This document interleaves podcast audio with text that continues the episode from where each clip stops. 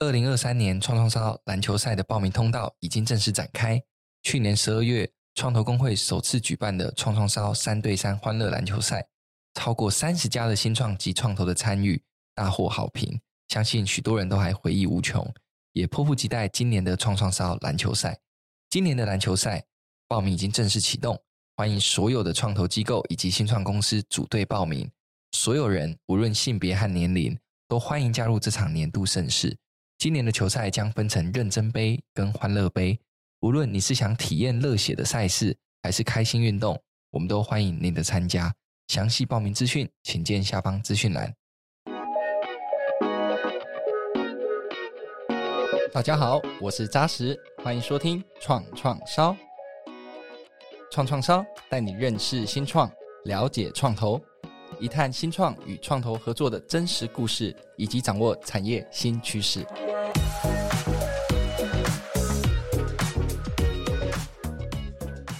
二零一九年底，COVID 疫情开始，全球供应链面临严峻的考验，塞港问题、缺工问题、运费问题，成为各大国际企业最头痛的问题。国际海空运业者虽然是这场疫情下的受惠者，但负责海空运的货运承揽业者却是这场疫情下严重的受灾户。货运承揽又称为货物代理，没有自己的飞机与船只，但是协助客户从提货、海空运、报关等一条龙服务。一直以来都是一个非常传统的行业，老旧的管理系统，大量的人力作业及时间，彰显的是效率低落、成本增加。而这样的问题有办法解决吗？在今天的创创烧节目里呢，我们就要邀请到在今年八月获得了国发会选为 Next Big 新创明日之星，打造一站式云端海空运管理系统。我们 GoFree 共同创办人及执行长 Trenton，以及两位投资伙伴，分别是基石创投的总经理 TP。以及 Point Dry Capital 的 Venture Partner Casey，我们欢迎三位。大家好，我是 Trenton。大家好，我是 TP 子璞。大家好，我是 Cathy。今天非常非常特别，对我来讲，这个印象很深刻，因为这是我们节目第三十六集，第一次是一位创办人直接带着两位投资人，大家都是一个投资人难求。这个 Trenton 不知道多少投资人，今天啊、呃、就带了两位到现场，对不对？那我看了这个 Trenton 很多的新闻报道，就是说。去年的八月，这个完成这个 A 轮募资的这个新闻稿发布之后，说两千三百万的美金在 A 轮的这个募资是创了台湾史上最高的 A 轮募资金额，怪不得今天会带两位投资人来哦。但是 Trenton 我真的我大概是五顾茅庐 Trenton 了，因为这个我印象很深。今年过年的时候，我大家在家里我打麻将的时候，Trenton 说我人刚飞到 LA，对我就觉得这个是创办人跟我们一般。平民百姓的生活是不一样的。大家在开心的时候，他是很辛苦的在创业，所以我们都共同期待这个。尤其今年又得到这个 Next Big 的殊荣，对啊，我觉得今天特别有这个荣幸啊，也很尊敬的这个创业家以及两位优秀的这个投资伙伴。那我我我常常就很爱乱问嘛，对不对？就是我们今年这个呃十二月有一个很重要很呃焦点的这个三三对三篮球赛，对不对？我知道圈特很爱打球，如果那时候你在台湾。欢迎报名。我们今年这个有从戏谷回来的这个投资人，明年也可能会从日本回来的一些投资人跟创业家。对，我们欢迎所有热爱打篮球的这个朋友都可以一起来参加。对，但我想问圈层是说，你到底干嘛要辞掉 TSMC 的工作？没有特别交代，会分享一下？好啊，我在交大毕业之后，然后就去美国念硕士、博士，都是念电机相关的，然后后来进入台积电。那那时候大概在台积电工作三年。那我那时候的想法是看到很多报章杂志，那时候 AppWorks，然后 Demo Day 我也有去过。其实对于创业这个东西开始看到一些报道，然后就觉得说，哎，这个机会是很好的东西。然后我就研究研究研究，然后刚好有个有个契机，就是我父亲的一个朋友开了一间新创公司，然后就问我说要不要加入他们。所以我是先离开台积电去这间新创公司，他是做行动支付的。然后也因为这样子的机会，我才有机会说：“哎，我真的在想想我自己要做什么题目。”那我那时候大概因为那间公司后来啊并没有并没有成功，那我们大概离开九个月我就离开了，然后我就给自己六个月的时间去找我自己有没有办法做创业的题目。如果没有的话，我就回台积电这样子。所以你在台积电的时候就有这个想要创业的这个协议，但是可能需要一些经验，所以之后就先加入那个新创公司。可以这么说，对，对，算是避险吧。OK，我知道 TP 很爱运动，对不对？TP，你这个前一次爬的山是哪座山呢？啊？哇，真的要讲爬山，好像是去日本的剑岳了吧？真的就是有爬山，对啊，因为现在时间比较零碎，所以真的大家就只能去走走。真的算爬山，就去日本的剑岳。所以那个是一个非常具有挑战性的山吗？不好意思，我不是我，我爬山对我来讲很累，打球对我来讲很开心。嗯，我觉得打篮球可能比爬山累吧，因为爬山就是你不用和这么多人一起对抗，你只要和你自己对话，然后在山上，然后想办法朝这个目标往前进。这个我们听起来就比较累，对，对我们听起来很累，因为一个人走路、跑步、爬山就很无聊，就很累。但是打篮球就是你要整天在那边讲来讲去，这个因为它是团队运动嘛。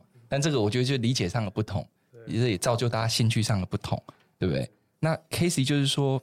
你你不喜欢吃披萨上面有凤梨口味的，那你到底喜欢吃什么口味的披萨？我觉得很妙哎，他们这个介绍每一个人都说这个 pineapple on pizza 就 no，对不对？那你喜欢什么口味的披萨？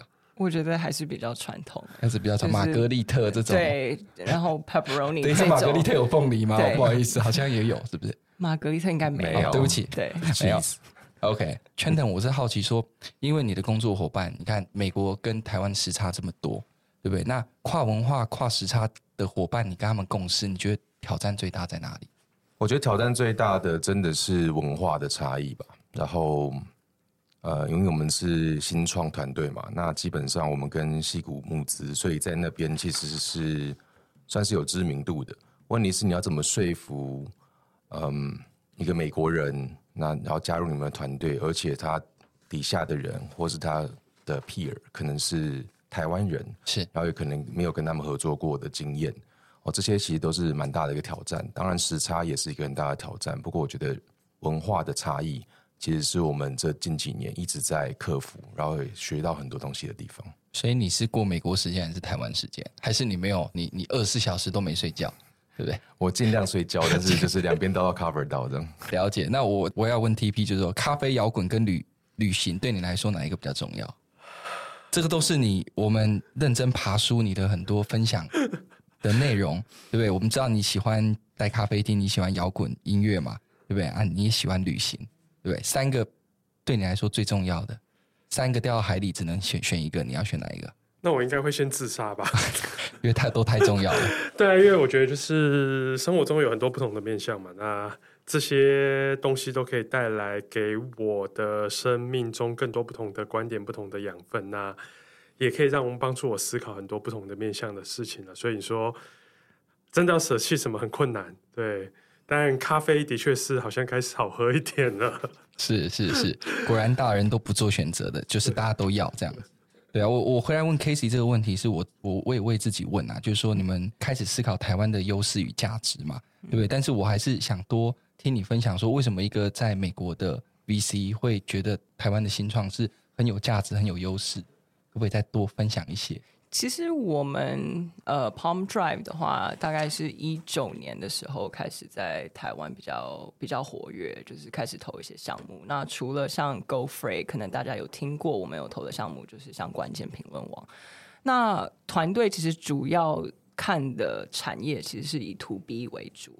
那为什么会台湾的原因，其实也是因为是说，我们觉得有一个这样子的一个 arbitrage 的机会，就是说，呃，人才其实大家都不不可否认，就是我们觉得台湾人才很棒，尤其是科技的。可是，在 sales and marketing 这一块，就是一直是我们处于一个比较劣势的地方。那刚好，呃，其中一个创办人他的家里的背景有台湾，那我们。就是我们都住在台湾，所以其实我我们是觉得说，如果你有好的科技，那我们自己又了解说，OK，戏谷或是美国，它在 sales and marketing 的这一套，它是怎么做的？尤其是我们看这个 To B SaaS 的这这一块，其实它过十年就近十到十五年 SaaS 的投资是数非常数字化。那我们怎么把这些？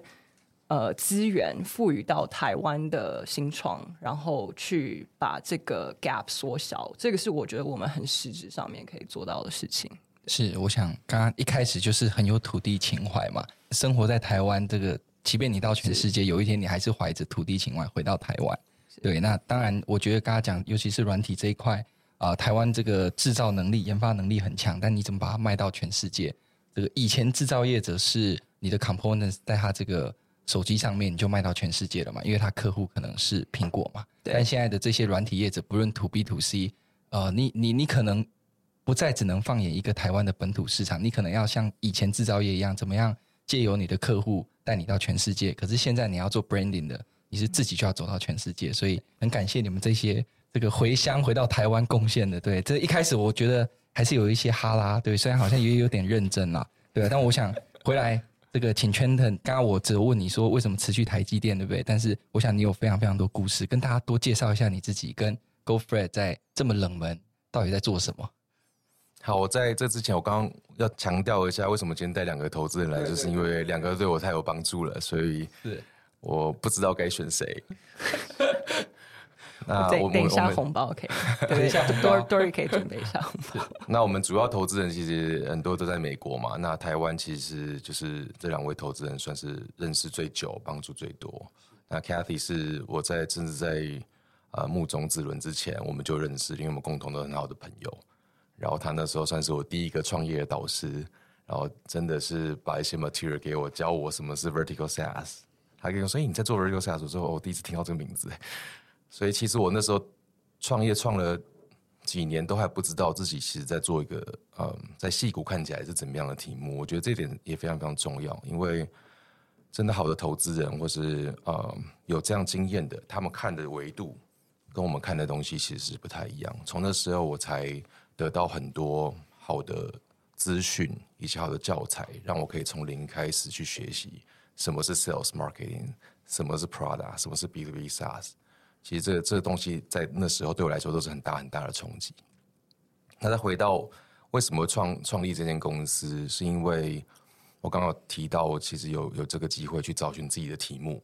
那在这个找寻题目的时候，我其实跟我们的 co-founder Bruce 在那时候，他也是很有勇气，因为我是先从刚刚那间新创公司离开了，我给自己六个月。可是他那时候其实还在 CyberLink 还有工作，然后他被我就这样说服，就直接。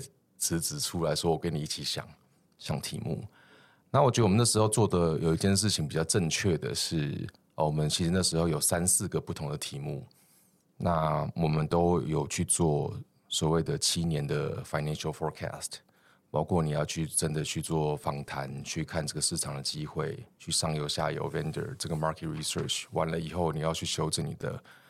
这些 forecast，然后你就会发现说，其实本来看起来很厉害的东西，其实风险很大，或是需要资金很多。所以那时候我们被逼着说，啊，这个也不行，那个也不行。那另外就是我有我们在美国的时候，其实我们另外 co-founder 是在 LA，他叫 Alex，他们家本来就做进口生意的。那台湾其实很多人在美国。嗯，都有做这个 free forwarding 相关的产业，因为他们需要跟亚洲的工厂做对接。台湾人在 LA 的物流是非常非常厉害的，所以我们也辗转在那时候，我在美国待了将近七年，那有认识蛮多这样子的人。那其中有几个很好的朋友，其实他就自己开了 forwarder 的公司。他们知道，哎，我离开台积电，说你一定要来看看我们这边的软体多烂。然后他们就说他们找了五年找不到好的软体，他换了三种、四种不同的。他们是核心的管理系统，那你一定要来看看这样子。所以那时候，其实我在其他东西都是觉得没有机会的时候，才答应他说：“那我去看看。”因为当初我不是创业家，我听起来就觉得似乎有点无聊。这个 海运、空运，那但是其实，嗯，越传统的地方蕴含着越多的商机。那也因为我们之前花了四五个月，真的去 run 了很多不同的 case，所以去那边第一个礼拜，我们一样 run 了这个。就是了解市场，然后我们去他们，他帮我找了十几个不一样的 forwarder，我就去他们每个公司做访谈，来了解他们怎么用软体做他们的生意的，然后就发现说，哎，这个市场很大，而且 solution 真的很差，大部分的竞争对手都是三四十年前就做的，那也都是比较相对下比较规模比较小的公司，所以他们 solution 都不是进步的都很慢。那我们一个礼拜。我们三个 co-founder 就决定说，我们要成立 GoFreight。对，因为有之前的经验，就觉得说这个是大概一百倍、一千倍、一万倍有机会的事情的回报的机会。是是是，所以我们就误打误撞的踏上这一行，然后我们就花了大概三个月的时间，每天睡在我们那个这些 forwarder 的公司里面，学习他们各个不一样的角色怎么做他们的嗯海运、空运、货代这个事情。是。我好奇是说，为什么这个产业没有人做？就圈了你的观察，我觉得有一个很很关键的因素，是因为 Free Forwarding 它是一个比较像是一个 broker 的角色。你可以想象，它什么资产都没有，它全部就是我拉拉窗口，我跟航船公司谈，我跟航空公司谈，我跟 warehouse 谈，我跟卡车公司谈，这样子的一样一样的 business model，却可以成长到有上市的公司，在美国上市的公司，所以它的环节是非常非常复杂的。我觉得这个复杂以及外边人不太容易懂这件事情，我觉得是一个天然的屏障。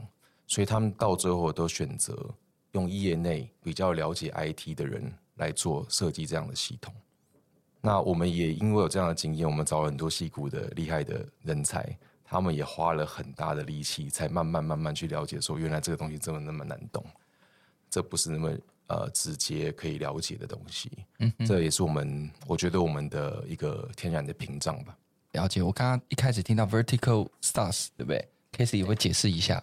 它跟所以有水平的 SaaS 跟垂直的 SaaS，对不对？如果是呃水平的话，我们就是统称它是 Enterprise SaaS，所以就是企业软件。嗯、那垂直产业的 SaaS 就是 Vertical SaaS，就是呃可能就是像做跟 Logistics 或者是呃金融的或者是医疗的，就是这这这几个是比较这种大的产业会有这种比较是给这个产业使用的软体商品。Okay. 了解，学学学到了，刚才偷学一下，对不对？那回来，我想要终于这个我们另外一个主角 TP 要上场，对不对？请 TP 这个介绍一下自己，跟我们大家对基石应该都都都有一些些认识，但我想从你口中讲出来，我们会有更深的认识，好不好？TP 好，没有问题。呃，我是基石的 TP，那其实我的 background 和 Trenton 还蛮像的。那我也是在台湾念完物理，然后后来念的 Double E。不过我和 Trenton 比较，他比较优秀，还念到博士，还出国。我一直在台湾。那反正我零七年硕士毕业之后，跟那时候很多的理工科毕业生一样，就去了主科。只不过我是加入了那个年代的科技新创，然后我就从公司十几个人，然后一路成长到几百个人，然后又开始去并购公司，然后呃，最后也成长到了几千人，然后也顺利 I P，。然后我一共在那家公司待了六年。只不过就是蛮有趣的，我是零七年入行，一三年走，然后那时候刚刚也提到两兆双星，然后台湾其实那光电业也开始面临很大的产业，我想就是大家当然印象很深刻，那时候其实整个台湾的很多电子产业面临到很大的一个挑战，那呃产业没什么成长，公司就没什么成长，公司没什么成长，人就没什么成长，然后也会觉得有一点点开始。好奇外面的世界长些什么样子，然后很印象的深刻是二零一二年的时候，Facebook IPO，然后 Facebook IPO 那时候，我们虽然在台湾一直讲高科技高科技，可是每天那时候大家最常喊的一个口号就是毛三到四，就毛利率三趴到四趴。然后在台湾看到 Facebook IPO，那时候对 Facebook 唯一的印象就是一个开心农场。诶，为什么开心农场的一个公司每年都可以营收可以几个 billion 美金？然后就开始很怀疑人生到底，到底我们真的是高科技产业吗？然后就很想要在外面看一看，然后所以那时候就离开，然后也在外面晃一阵子。然后二零一四年的时候又重新回到台湾，开始要找一些机会。然后那时候其实真的刚刚一直喊投资人，投资人其实。这个称呼放在我身上，我每次都觉得还蛮奇怪的，因为我自己一直觉得，就好像我还是比较工程师个性的，然后投资人好像对，所以我在二零一五年一月的时候因缘际会的加入了 AppWorks，然后其实我在加入 AppWorks 之前，其实完全也不知道什么是创投，什么是投资，然后 Startup VC 到底是什么，然后也是开始慢慢学。那到了二零一八年底的时候，刚好有个机会，就顺就是成立了一个基石，然后二零一九年开始投资。那其实基石成立的时候，有一个很大的我们成立基石的一个目标，就是我们希望能帮忙更多台湾的新创，然后带给台湾更多产业新的不同的一些可能性。因为可能因为 base ground，然后就看了电子产业很多的起起伏伏，我们觉得台湾也需要有一些新的可能性，所以这是基石成立的一个很大的一个原因。那所以也就在过去几年，就很荣幸的参加了 Go Free，还有台湾蛮多其他新创的一些 early stage 的一些旅程。那从不管是从 Trenton 身上，或从其他创办人身上，也都学到了很多。那接下来我们也希望能够参与更多台湾新创团队一些旅程啊，希望帮我们站稳台湾的市场，然后呃往海外市场前进。对，我想 TP 应该是有工程性格的投资人。这样子可能比较贴近一点，对，比较不会这么怪，对，对不对？比较不会这么怪，可能好一点吧。对对对，所以当时这个新的可能性，所以其实你因为我看你们很多 portfolio，其实也是软体为 base 居多，对不对？因为觉得当时台湾这个电子业走到某个阶段，大者就应该会慢慢恒大了。其实 VC 或是这些新的投资可能性，应该要放眼在也许一些软体的发展上。我想当时是不是有这样子的一个看法？其实说软体的话，不如说其实我们看到和 Trenton 其实看到他们的机会是很像的，就是我们会觉得从网络起来，然后一直到手机起来，其实在全世界的商业模式或者商业世界里面都造就了很大的不一样的一个颠覆。那可是很多其实都发生在消费者市场，在 consumer 端，说我们有了新的 social media，像有了 Instagram，那 Facebook 也开始做更多手机。那甚至电商的，现在大家用手机买东西也更普遍。但其实时至今日而言，就像 Trenton 一样，其实我们看到非常多的产业，像我们有投资，有投资停车的啦，有投资卖菜的啦，有投资旅馆，甚至有投资货柜车的公司。其实会发觉很多的产业其实还是非常的老旧。不要说什么数位化好了，就去他们看他们敬业，很多人还是用白板，还是用在磁铁，还是用笔和纸和传真机在。处理他们的 daily operation，在做他们的作业系统。那我们会觉得，其实，在趁着网络其实已经把很多 infrastructure，包含云端，包含呃数位的应用，包含数据的应用。那甚至现在连 machine learning，连自己 model 都不用去，很多都是你就 call API，你就有很好的 model 来用。那我们觉得应该会有更多的团队像 Go Free 这样，可以利用一些新的工具、新的技术来 disrupt 到很多旧的产业了。所以你说。软体，软体，我倒是觉得其实这是一个呃好的技术，那可以利用这些好的技术来打造新的产品，利用这些新的产品来打造一些新的 business，来在很多产业里面创造一些更多新的可能性的一个机会了。感谢 TP，我们接下来第三位主角要要现身，就 Casey 对不对？Casey 跟大家介绍一下你自己跟你们 Palm Drive Capital 做的事情好不好？好的，呃，Palm Drive Capital 是一四年在纽约成立的一个呃创投基金。那呃，刚刚有提到，就是我们是一九年的时候开始在台湾投资项目。那从那时候到现在，我们募了三期的基金，然后总共投了大概一百一百五十家到两百家公司。呃、um，二零一四年到现在，对，投了一百五十家的公司，对，然后总资产的话大概在四亿左右。那我们现在正在募第四期的基金。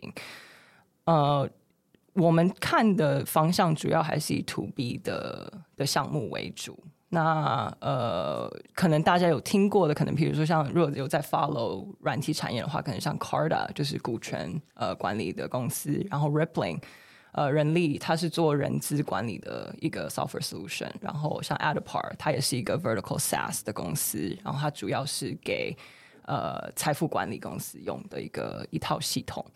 那我个人的背景的话，其实我跟 TP 可能可能是相反，因为我一直是做金融业的投资，呃，我一直都是在金融业服务，然后也是，然后面对的呃产业别一直都是科技，所以我其实大学毕业之后，我就在投资银行，像刚刚提到 Facebook，它那时候就是上市的时候，我们是它的一个承办的一个一个投行，然后后来呃也是因为因缘机会，我在 Boston 的一个呃科技 Investment Fund。也做了好多年，然后也是做，一直都是做跟 SaaS 还有 Enterprise SaaS 相关的早期投资、Growth Equity 跟跟一些比较晚期的 Buyout 这种类型的项目。那你从这个 Sales Side 到现在 Buy Side，心态上不太一样的地方在哪里啊？为什么会做这个选择？啊，就好好的在金融投资就不愁吃穿啦，对不对？怎么发生什么事了？对不对，Casey？Sell Side 其实我觉得其实就是一个一个是。快速的，就是你就是很 transactional，你就是案子进来，你就噼里啪啦做一做，然后你就跟他 say goodbye 了。你他成还是不成，其实不干我们的事。就是我们其实就是要 make sure，就是说，OK，我们有收到那个 commission。可是 buy side 其实那个 mentality shift 是不一样的。我觉得是真的是可以跟团队创办人有，你真的是他的 partner。就他如果晚上睡不着，他需要一个人跟他说：“哎，我现在遇到什么问题？”他可能就是打你，就是他打电话的那个人。所以我觉得这种给你的这种成就感，跟你真的有觉得说：“哇，我把这件事情跟这个 founder 一起做起来，这种感觉是是真的是不一样的。”对，这是一个缔结婚姻的过程，其实他要花非常非常多时间。那有些就是主持结婚典礼当天就是就结婚嘛，一个是这个角色可能比较是 transaction 很快的，对，对不对？但是真的要跟 Trenton 结伴为一辈子的好伙伴，这个可能真的要花很多的时间去认识。所以这里再回来问到 Trenton，就是说，刚一开始知道你辞去台积电工作，哦，有的是创业魂嘛，买了这个机票就到美国，当时其实也都还没有想好是哪一个创业项目，对，就想说我要到美国啊去挑。呃，这个创业项目，所以呃，我想还是当时你说有蛮多个创业项目嘛，那这些创业项目当时怎么萌生出来的啊？当然，我刚才大概听到最后，因为很多人反映，所以你们就睡在佛罗德的地方，对，这大概有回答到。但最后，呃，我也想请你谈谈，说这个行业其实主要的挑战，你刚才有谈一些，那有没有更多，或是说让你印象很深？你一到佛罗德的这个环境的时候，你有没有到现在那一幕那个画面，觉得天哪，怎么会？我现在好像在二零一八年的时代里，可是我好像活在一九八零年的时代里，有没有这种感觉？我想可以多分享一下。有，我有个很好的例子，但我先解释一下，我那时候看到其他的创业机会，其实都在台湾的市场所以其实我觉得可以给一些创业者一些建议，就是说，呃，如果你只是在 focus 在看台湾市场的机会，当然你会看，觉得说，哎，每个东西其实。风险以及它的投资报酬率相对下，似乎不太知道怎么做决定。但如果你有个比较，说你有个 global 的机会的话，那可能那个答案就呼之欲出，说，哎，那个机会是很好的机会，这个机会反而比较不好。所以蛮建议大家说，哎，去找一下 global 的机会，看一下 global 市场。但不是，我觉得我我们的运气也很好嘛，刚好有这个机会。只是没有的话，我可能现在还是一个台积电的工程师。那我永远都记得那时候，我们是。把台湾这些机会都删除了以后，我才坐飞机去那个美国的。其实我必须得偷偷透露一下，那时候我没有抱持太大希望，我只是想去了解一下，看可不可以做个专案，然后有个被动收入，找人家外包。然后我已经偷偷去跟台积电说我要回去了。但是就是到那么一个礼拜的时候，我们就发现说这个机会不绝对不能放弃。嗯，那时候的我其实。我觉得台湾的文化啊，还有你的朋友啊、家人啊，真的不会很支持你出来创业。每一个人都知道你要从台积离开，都觉得你疯了嘛。去就算去那个新创，然后那个新创刚好可以给我接近台积电的薪水，所以呃，让我比较好做这个决定。但是还是遇到很多的阻挠。对，所有的人没有人是赞成的，没有人觉得你是呃，每个人都觉得你有问题就，对了，类似那样子的。对，所以后来我们去美国，其实是已经最后一个最后一个机会了。没有的话，我就要回去。我甚至已经不抱希望的心态过去的。所以永远都记得第一次走进去他们办公室的时候，我到现在还历历在目。就是他们都有软体系统，问题是他们每个人的桌上都叠满了 paper folder，就是那个资料夹，一个一个一个一个。因为他们软体系统其实就是在做 data entry。我把资料全部打进去以后，把表单印出来，各种不同的表单，然后就把每个 shipment 需要的表单全部印出来，要放在一个资料夹上里面。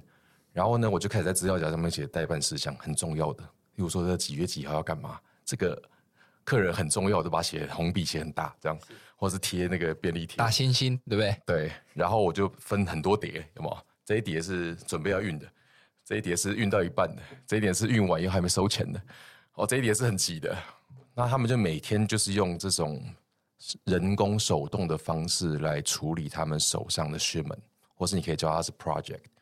那其实我们都知道，在其他产业早就有很好的 project management 的 software，这些其实就是 workflow，或是我怎么让你在系统里面就有 to do list，根据你上面所有的你的判断的标准，它几个自动帮你归类。那我们就觉得说这个。很基本的观念，但是在产业其实都没有相对应的软体可以做到，所以我到现在印象很深刻。每个人的 office，然后我们最近还上了一个嗯 LinkedIn Live 的节目，那个主持人是 Supply Chain 里面的 influencer，他他也是 forward 的出身，他也一直在跟我们讲说，真的，我们桌上就是都是文件夹。有有有，你有分享这块？对。我觉得难怪这个要很大的平数的这个空间呐、因为这个 paper folder 太多了嘛，对不对？所以这个数位经济难怪这个成本可以降很低嘛，对不对？在哪里都可以工作。那所以我想大概更认识这个产业的这个挑战。那待会会分享更多那未来你们的展望。你们现在有非常非常多数位的工具提供给这些这些货代的这些业者嘛？对。那我想问两位投资人，就 TB 跟 K C 是说，那你们怎么接触到 Trenton 的？哦，那接触到之后，那这种。好像玩玩心态，说我去，我半年后我就要回到台积电，这种感觉痛失人才啊！如果是台积电，痛失圈腾人才，对不对？但是最后留到美国啊，做这个题目，那你们为什么会决定要投资他们呢？你从 TP 先来，好不好？我还记得那时候圈腾是一个朋友介绍给我的。那其实那时候圈腾来第一次见面，那时候还记得在办公室聊，其实他并不是来问我呃要募资。而是在问我说他该不该募资，然后以他这个公司的阶段的话，到底募资对公司的影响有哪些？我还记得那时候，其实他是想要更了解到底募资对于一个新创团队到底是来什么面向。那我还记得那时候我跟圈腾讲的第一句话就是，嗯，我会觉得如果能够不要拿投资人钱，尽量不要拿。我还记得，因为你拿了别人的钱，你拿了投资，其实就你背负了一个。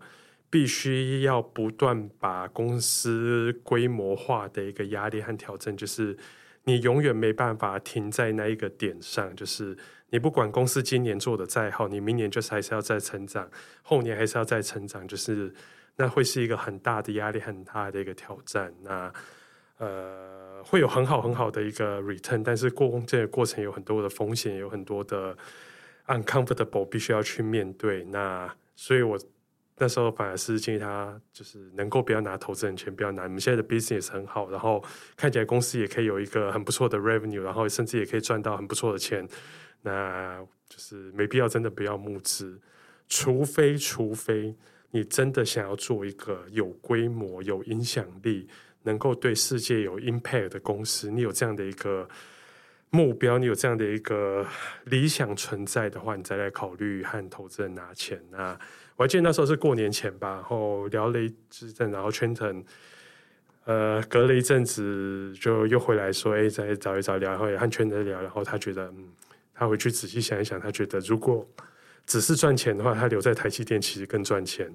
他既然都出来了，那其他觉得他要的就是要有一个更有 impact、更有影响力的一个公司，能够创造更多新的可能性，然后。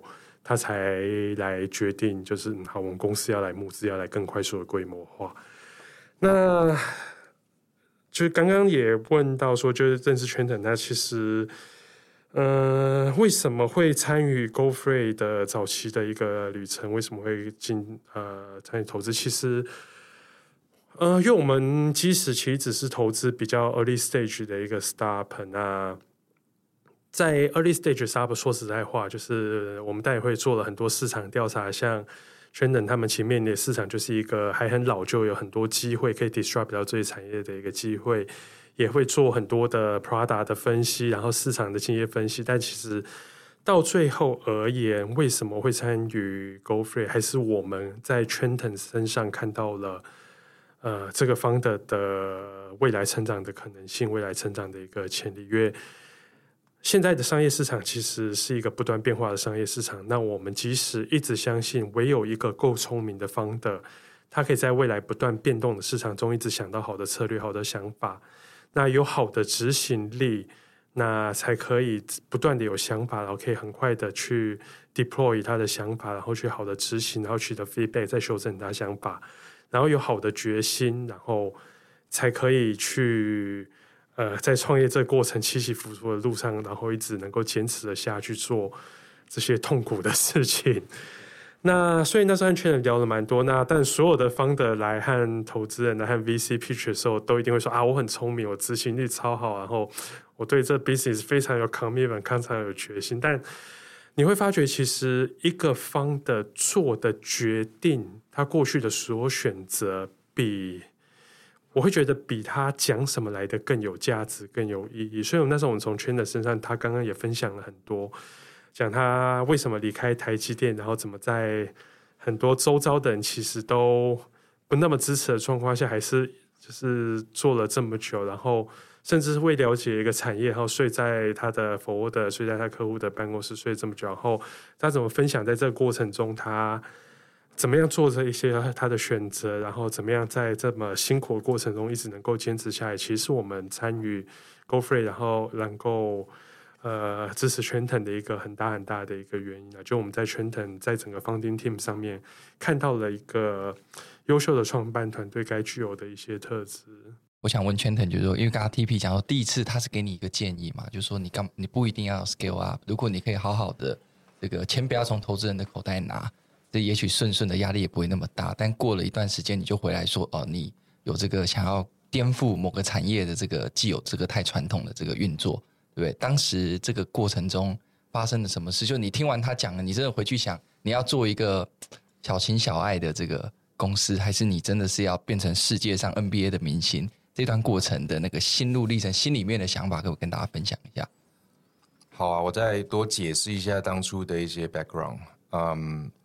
我们其实，在二零一九年的时候，我们一开始是拿我们叫 bootstrap，就是自己拿自己的朋友的资金，然后没有打算要募资的，然后我们就到二零一九年的时候，那时候团队大概七八个人，可是就已经整年就是已经获利了，然后已经有一百多个客户，一百个客户了，然后那时候我们是看到机会真的非常非常多，每个 forwarder 其实都在很大的痛苦的深渊里面。我觉得市场很大，机会很大。那我们觉得，哎，我应该要增资来做这件事情。只是要不要跟 VC 募资，是我那时候在考虑的事情。而且我对这块，我以前以为我很懂，当然我真的要做决定，发现我一点都不懂那种感觉。我永远都记得那时候找 TP 的时候，其实 Kathy 已经帮我补习了一阵子。可是问题是，问题是，我觉得找 TP 的时候，其实我都还还没有真的想清楚这件事情。你真的要做这个决定的时候，你就发现说，真的是不是一条不归路。你拿了投资人的钱，你就是要拼全力，要找到 win-win，要把钱可以 return 给他，对不对？然后在有效的时间内，那当然大家会有可能会有不一样的呃利益的出发点，或是最后 intention 的不太一样，但是我们必须找到一条路是 win-win。那我永远都记得那时候 TB 其实很一看看就看穿我说，你根本没有决定好，而且你还不知道自己在干嘛。是但是我那时候给自己的功课就是，我要回家，我要把这件事情搞懂。所以我只是就是可能看了很多本书，然后看很多文章，问了很多人，然后就真的去花了，我记得花了可能五六个月的时间把它全部搞懂。我相信可能也跟我第二次跟他见面，他觉得我搞懂了蛮多，可能有点关系吧。他要投资的一些决定，我不太确定，我没有问过他。其实是放一个饵，第一次感觉我都不懂，第二次五六个月回来之后，哇，impress，也没有五六个月才回来了。我记得我们中间过程中还讨论了蛮多次了。那呃，说实话，第一次我其实并不会觉得啊，这个 founder 什么完全都不懂。其实第一次圈等让我蛮 impressed 的，就是。以他们 Bootstrap 能够做到这个阶段，然后他也知道该用什么样的一个数字，该用什么样的关键指标，然后他们在做的 SaaS，其实接下来的可能性在哪些，他都有一个非常明确的一个观察，然后也有一个明确好的整理，能够让很快的让了解他们也看到他们的机会是什么。其实那时候其实让我蛮 impressed，所以其实我记得好像我没有五六个月后才在 Real 圈的，我记得我是一个月之后就。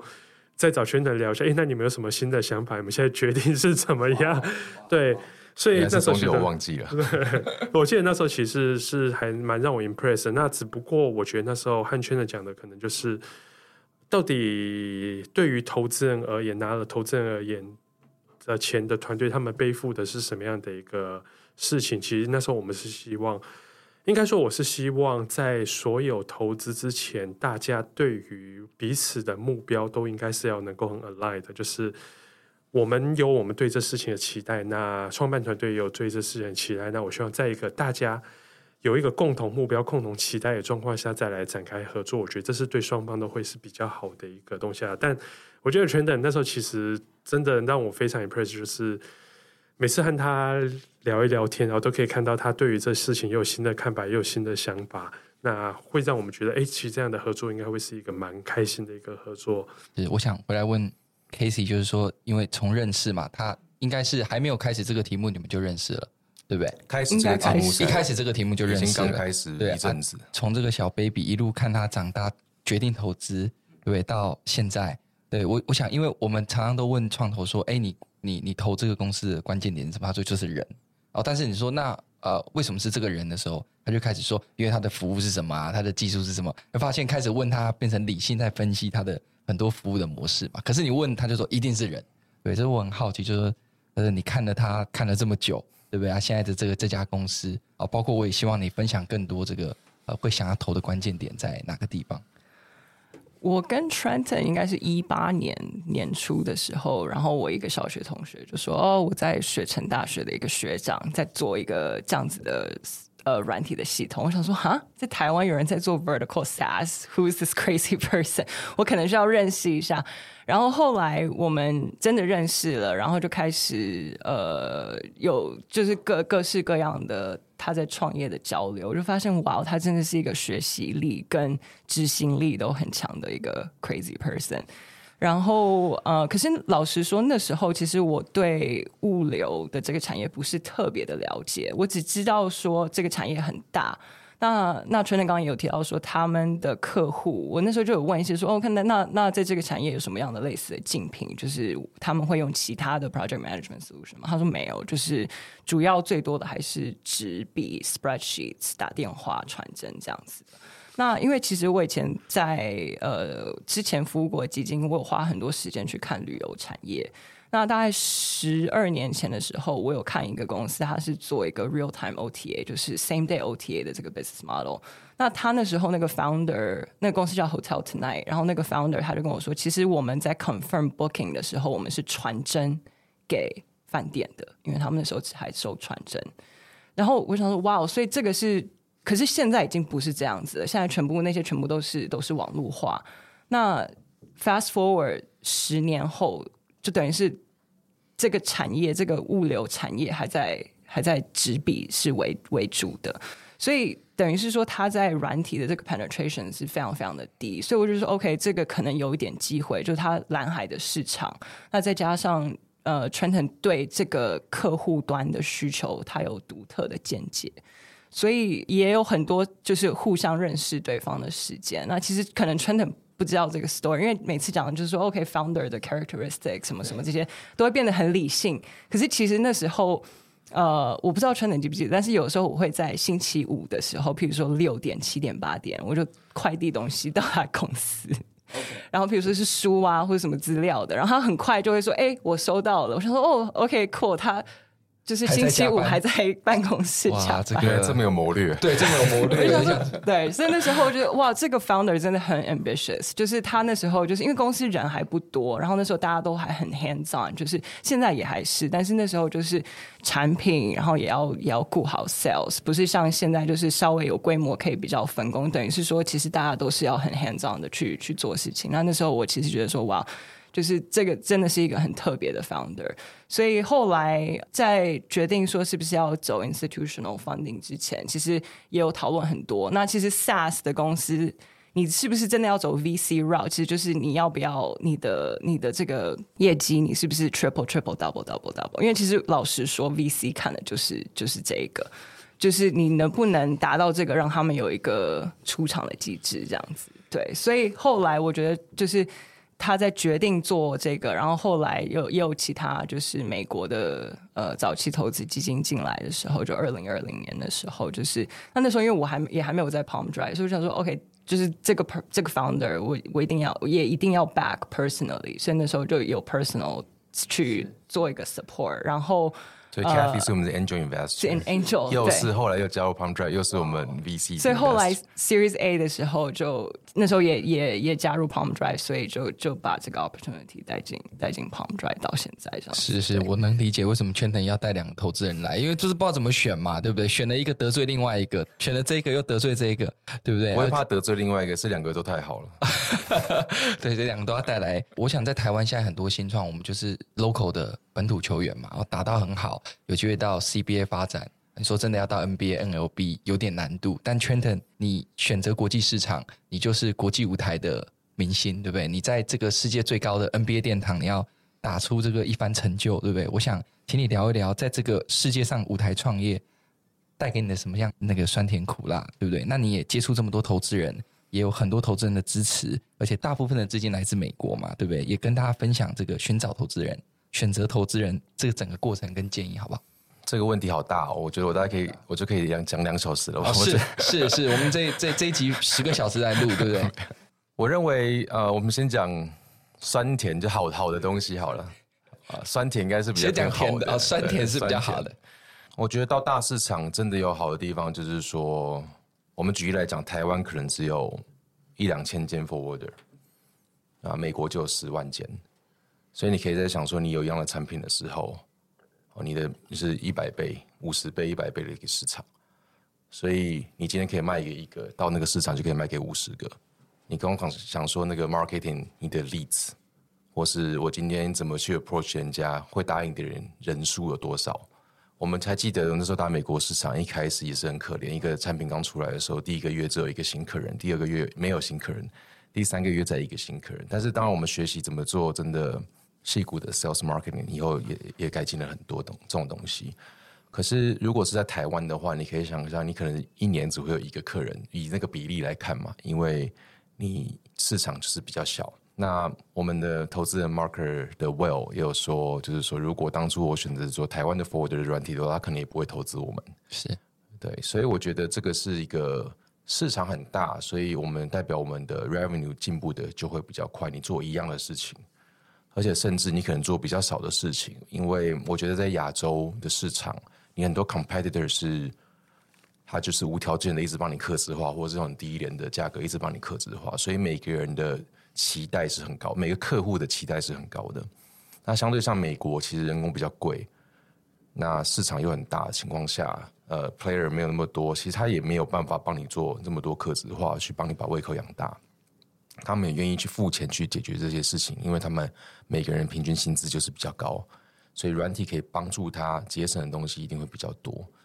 所以我以以一个市场来看，你就会觉得说，其实你在 revenue 成长的压力上面来讲，你是小很多的。哦，这是我觉得好的地方。那当然，revenue 有成长，你就有机会去更快的去把你赚到的钱再 reinvest 进去。你就可以团队就继续扩张。我们讲的时候是 bootstrap 没有人投资的时候，所以你原来的启动资金都还在的情况下，你还是可以一直在扩张你的团队，然后那个速度可能会是假设我当初做台湾市场的，我们就讲五十倍或者一百倍。那再说说回来，我觉得最辛苦的地方一开始就是很多阶段嘛。那 bootstrap 的时候，其实是我们是台湾的团队，可是我们要去 serve 美国客户，所以每次有。大客户上线的时候，我们全部都要飞过去，那边待一两两个礼拜，对，然后那是一个很辛苦、很辛苦、很辛苦的过程。然后完了以后开开拓市场的时候，其实那时候我们 try 了很多呃 outbound，就是我们说陌生开发的一个方法，包括打电话、email。我那时候每天半夜，你还知道怎么 call call，因为人家白天的时候嘛，人家跟你约一个 meeting。他当然约他在喜欢的时间，没有人要约下午五点，他们下午五点就我们早上八点，对不对？他一定是约下午两点，反正早上五点就要起来 sales call，对不对？那当然，我们那时候我们有有放 co-founder 在那边，但是我们那时候其实 call call call email 都效果都没有很好，的反而是去敲门的效果最好。我们有算过 conversion rate 一下 ROI，所以我们决定后来我就做了一个大胆的决定，我们就把加州一千多家 forwarder 在一年的时候把它全部门敲完。所以你就真的是体会前一辈的人一卡皮箱在那边，就真的去敲门，没有人没有人要理你，跟你约 meeting 的，你就直接杀过去，想尽任何方法让他在那一天就是让那个 owner 或者 decision maker 给你讲到话，然后让他想要看你的 demo。但是这一切我觉得都很值得，因为每个细节其实你都学到很多，你更了解这个产业，了解他们每个人的思维，了解怎么样去让他们愿意看。一个新的软体，就算他们从来不抱期望说市面上没有新的软体，我们已经这样十年二十年了，为什么要把它改变？所以在这个很多细节里面，其实学到很多的。但是回想起来，其实也真的蛮痛苦的，因为你就是要一直飞过去，然后我们那时候还要去，我记得把一千多间放下去的时候，那个 Google Map 上面的钉子超多的，对吧？你要怎么去做那个最佳的 routing optimization？然后每天要跟 co-founder 说，就是我们这个月的 quota 是什么，要要跑到几间？对，我们至少要 convert 几个客人。对，那这个是一个比较辛苦，现在一开始比较辛苦的部分。不过当然了，后来真的投资人进来了以后，整个 scale 以后，我又觉得那个辛苦又不算什么，因为后面的东西更辛苦，其实更辛苦。对不对？对对，大家每天都这个在关心你嘛，还有寄书，礼拜五六点会寄书给你，看大概有没有回应，对不对？那个是还没投资之前，还没投资之前，他他就在布局了，对不对？他就在布局，对不对？对，那我再分享一下，我那时候就是我觉得选投资人真的是很重要、很重要、很重要的事情。那我一直说服自己，因为那时候看了很多书嘛，学了很多东西，就是如果跟一个投资人只拿到钱的话，其实是最呃最不好、最不好的情况。因为真的最厉害的投资人，他是可以帮帮助你非常非常非常多的事情。因为大家想想看，一个创业家其实他就没有这样走过这条路。如果像 Cathy 刚刚讲，他就是在那个创业家旁边，已经陪了一个、两个、十个都走过一样的路的时候，他很很很知道说你这时候大概需要什么样的帮助。例如说，Market Capital 的 Will 一投资完了以后，马上就跟我约 Weekly Meeting。我那时候问很多很多创业家，说从没有听过这种投资人的。投完之后，投完之后就开始每个礼拜就是开 Weekly。因为他说什么，你就是 Sales Marketing 不会做，我教你怎么做。他就找了很多 Advisor 啊，都是那些其实我们在网络上看到他们就是在可能 YC 啊，在哪里就是都会授课的那种。他就过来这边跟你讲说我们要怎么做，然后就一个一个 iteration 一个一个做。那包括怎么做 outbound，怎么做 marketing，怎么做 SEO，怎么去看那些 funnel。所以就是一步一脚印，然后带着整个团队一天一天一天累积起来。那我们我们知道说，我们只要学的比人家快，因为每一个 founder 其实都是从零开始的。那台湾人尤其是这一块，我认为是台湾还是没有真的所谓的 global 的 B to B SaaS 公司。那我们要怎么把这块做好？我觉得是一个很大很大的责任，也是我们怎么能够到下一个 stage，下一个 milestone。那不止 sales and marketing，还有其他很多很多东西。所以我觉得一个好的投资人，他是就像刚刚已经讲了他们两个人的例子，那我就多讲一些几些 Will 的例子。是那时候我们可能到了一定的 revenue 的时候，我们要找 VP of sales，对吧？那那对我来讲就是一个超大的挑战，对不对？你去敲门，就敲门就好了嘛。你就要找 VP of sales，你要说服人家进来，那你要去找谁？然后说服谁？所以他那时候帮助我一件事情，就是他找了一间他们 portfolio company 叫 Service Titan，他们也是做 vertical SaaS，就是做水电行管理系统。那时候他们已经估值是，那时候的估值应该是呃八十亿之类的吗？可能还不到五十亿，后来九十五亿。那但是他就找他们的 CRO 帮我做这样的 interview，也就是说我是第一关 interviewer。我有自己帮我当第二关去 pitch 那个厉害的 VP 要加入我们，第三个再找一个这么厉害的人来，你说哪个 VP 有 sales 会说我不要去，对不对？就是有这种帮帮你帮你这样的忙，那当然他们的 network 就很多已经出场或是已经走过这样路的人，他会介绍他的 marketing CMO 给你，介绍他的 CEO 给你。很多时候我们都会一直问他说：“哎，你如果在……”再给你一次机会，跟十年前的你讲话，就像我现在的话，你会叫我要注意什么东西？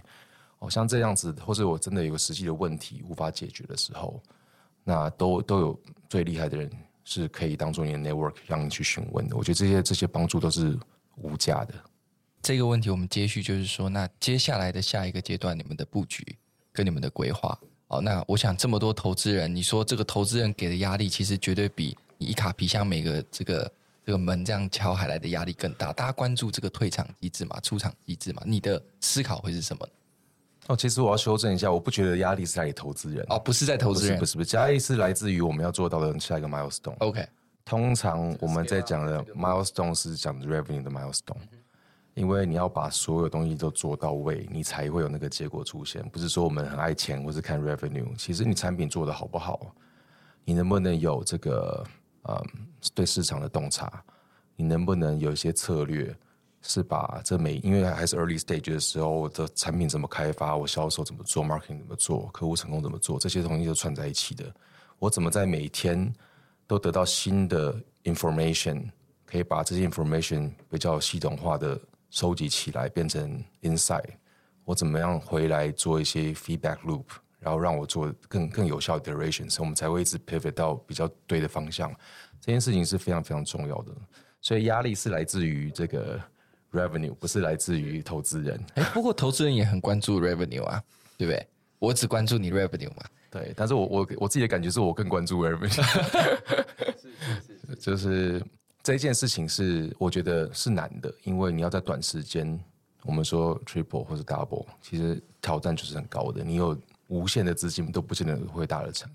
是，那跟他讲下一个阶段你们的这个规划，以 Go Freight 现在的规模，我们嗯大概大部分的投资人或是我们自己都认为是有 product market fit 哦，其实我们已经有将近一千家的客户在美国。那接下来一个阶段，其实就是你怎么找到我们所谓的 predictable、repeatable、scalable 的 growth model，这件事情是很重要的。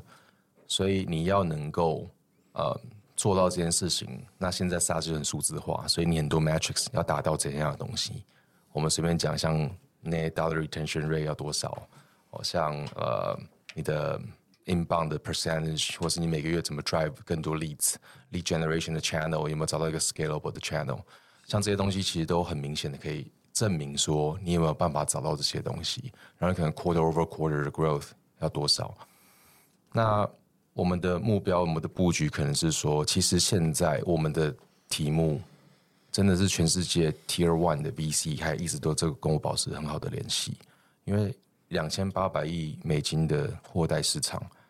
就是只有一个 Go Freight Cloud 的核心管理系统，那这真的是需要做一个大升级的一个市场。但是你有没有办法把这件事情执行好？他们很想看到说你能不能把你的 AR 到一定的水准，他们也都很想要投资这样子的公司。所以我们的下来的布局就是，呃，我们要达到我们刚刚讲的，我们能不能证明说我们找到这样的 growth model，而且用一些 metrics 来证明。到下一个阶段。呃，我的目标是找到这些世界就是顶尖的投资人，包括他以前的劳动家 Battery，包括像 General Catalyst，像 Bessemer，哦，他们其实都对我们很有大的兴趣。A 十六 Z 也是，他们都对他们都是 Vertical SaaS 的专家。我我想我个人也对你的公司非常有兴趣啊。对，来开玩笑，那回来就是说，你要送书给我吗？我我可以送一些这个 Positive Psychology 的这些，这没有问题。对啊，我想。就是刚刚这个 Trenton 分享了蛮多的。那从 TP 跟 Casey 你们的角度，你觉得你看到 Go Freight 的公司，你觉得未来可能给 Trenton 的一些公司，就是说可能会经历到的，会不会有哪些挑战，可能是要特别注意的？那或是说从你们的角度来看，这样的一家公司，呃，它的未来的出场机制应该可以怎么走？我们从 case 先来好了。我觉得。嗯，因为其实刚刚 Trenton 讲到说这个货代市场很大，那其实我们在看这个产业的时候，可能也会有想说，会不会是有一些是呃从 Day Zero 它就是一个很不一样的货代公司，然后其实是有的，就是 Flexport。那 Flexport 还有像 Fordo，他们其实都募了极多极多的钱，可能都是超过十亿美金。那他们在这个 market 上面其实也走了，应该有快超过十年了。那你如果去看说他们在这个产业上面的 volume 的 penetration 到现在还不到一 percent，可是其实这个货代市场它其实是一个很竞争的市场，也是一个人跟人很人跟人相关的市场。它对就是呃呃国就是整个总经的大环境的影响是很大的。所以其实那时候 COVID nineteen 的时候，它其实对这个这整个市场在做 digital transformation 是一个很很很大的往前的迈进，所以那时候其实呃 GoFree 也在那时候，其就就我觉得已经是 Beyond PMF 了，已经是在讲说我们要怎么样去去 unlock 这个我们在在做在卖这个产产品的时候的这个 sales motion。所以如果你看的时候的 VC 的 funding 在这整个产业里面，它其实达到一个高峰的，是二零二一年的时候，大概呃两两百五十亿那时候在这这整个产业里面。那去年的话，其实是缩编很多，可能就可是也还是有一百超过一百亿在在在投资。所以，我们其实如果你相信说这个产业会它的这个往。数电子化、数位化的路会持续走的话，你绝对不是看很短期的，你一定是长期的去看这个东西，你一定是长期的去关注。那我们会会跟 Trenton 沟通，也也会跟所有的 founder 沟通，就是说，不是只有你在做这个事情，因为大家一定也会看到这个市场很大，所以其他的竞争对手也会。跳出来，不管是在欧洲，或是在美国，或者是在 even 像在东南亚，我们有看到一些这样子的公司。那其实我们以就是投资方以资本的角度来看的话，我们会希望说，OK，一定要 make sure 就是有更多的资金去 support，就是 Series A 两千三百万 great，可是之后的这一轮是怎么样？你可以 win 这个 market，是我们其实很 care 的，所以要长就是。以以长期资本去 support 这样子的项目，其实对我们而言，就是呃，我我觉得这是我们可以做得到的，然后也要持续的去帮助团队。是，那这个你建议的这个出场机制，你觉得你怎么看？圈的他们这个公司，其实出场机制还蛮多的。那我们其实没有很，因为因为我真的觉得这个还是很早期，所以呃，我我们是觉得说公司还有很长很长的 runway。那在这个产业里面的的的竞品，那种比较 legacy 的，它也也上市。那也有很多这种比较 complex 的 logistics 的，它可能是做 ERP 相关的，他们也很大，所以他们也一定有有有能力。如果之后如果他们想要做一些跟 M&A 相关的，我觉得这些其实都都有可能。嗯，其实我的看法和 Cathy 蛮类似的，就是。我也觉得 Go Freight 现在还在一个蛮早期的一个阶段。那说实在话，对我而言，出场其实只是一个快速成长后的一个结果而已。所以你说到时候 Cathy 讲，可能 IPO 也会有机会啊，然后并购也有机会，我觉得会有很多的可能性。但对我而言，其实更重要的是怎么样协助 Go Freight 能够更快速的成长。我觉得那才是。这个问题的一个核心啦，那 Case 也分享到，其实现在全世界很多的传统产业都有面临到一个很快速需要被数位化的机会，那包含货代也是，那甚至是不货代、货代整延伸出去，整个货运产业都面临到一个很大的市场的一个转变期。那这么大转变期，就一定会有更多的竞争对手出来。那有更多竞争对手出来，怎么样维持在赛道领先？其实我觉得。没有一个事情不是挑战啦，那所以我觉得其实就是面临的挑战还非常多，但我们还是觉得 Go Freight 这团队应该会有能力能够克服接下来的很多挑战。今天谢谢三位精彩的分享，让大家对于 Go Freight 的成长历程以及投资人相遇的故事都有更多的认识。而在下一集，我们会再请到三位谈到人才、产业前景以及对新创创投政府的建议。我们创造到节目，下集再见。